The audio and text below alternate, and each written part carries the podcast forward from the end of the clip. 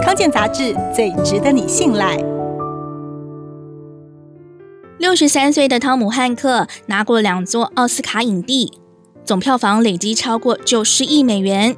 今年获颁金球奖终身成就奖。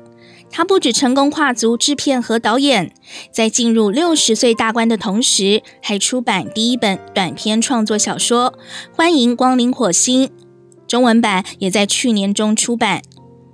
汤姆汉克的父母亲在他四岁的时候就离婚了。跟着父亲的汤姆汉克曾经在五年内搬过十次家。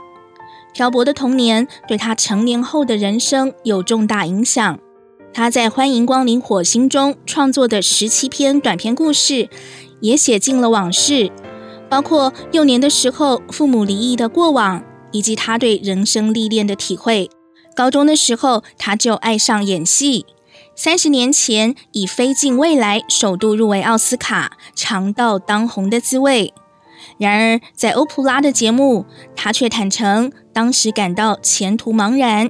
因为他演的喜剧角色千篇一律，再也不想演个个性软弱而困惑的烂好人。经过休息一整年放空，他再以《费城》和《阿甘正传》连庄拿下奥斯卡影帝。此后，汤姆汉克经常接演真人真事的角色，有太空人、国会议员、滞留机场的难民、船长和机长。对角色，他总有独到的感受和诠释。